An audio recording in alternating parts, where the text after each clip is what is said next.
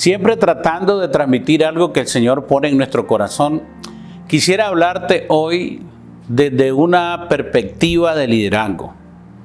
El libro de Josué, capítulo 1, verso 9, dice así, mira que te mando que te fuerces y seas valiente, no temas ni desmayes, porque Jehová tu Dios estará contigo donde quiera que vayas. Hoy te invito para que te veas como un Josué, que en medio de los retos, en medio de las asignaciones, en medio de los problemas, las adversidades o en medio del liderazgo que tienes que desarrollar, recuerdes que el Señor está contigo y nos envía a nosotros a ser esforzados y valientes. La palabra esforzado viene de su raíz que tiene que ver con la fuerza. Imprime fuerza a lo que estás viviendo hoy. No tu propia fuerza nada más, sino el dunami del Espíritu Santo, más allá de lo que puedas lograr de manera independiente.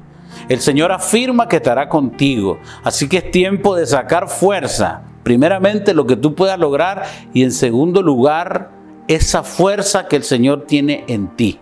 Esfuérzate, sé valiente. Esta valentía no es la ausencia de temor, sino sobreponerte al temor.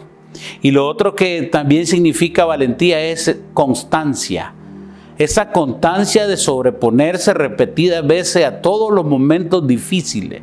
Entonces lo que yo creo que el Señor nos quiere decir es que Él está con nosotros como un respaldo, pero van a haber circunstancias que la tenemos que afrontar desde la valentía que Dios ha puesto en nuestro corazón. Así que sigue adelante, cobra fuerza, ten ánimo, porque Dios estará contigo en este tiempo. Vamos, renuévate y, alcanza lo que Dios tiene para ti.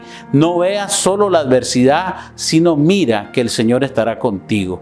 Pon los ojos en Jesús, el autor y consumador de la fe. Que Dios te continúe bendiciendo y que te muestre hasta dónde Él te quiere llevar. Sigue adelante.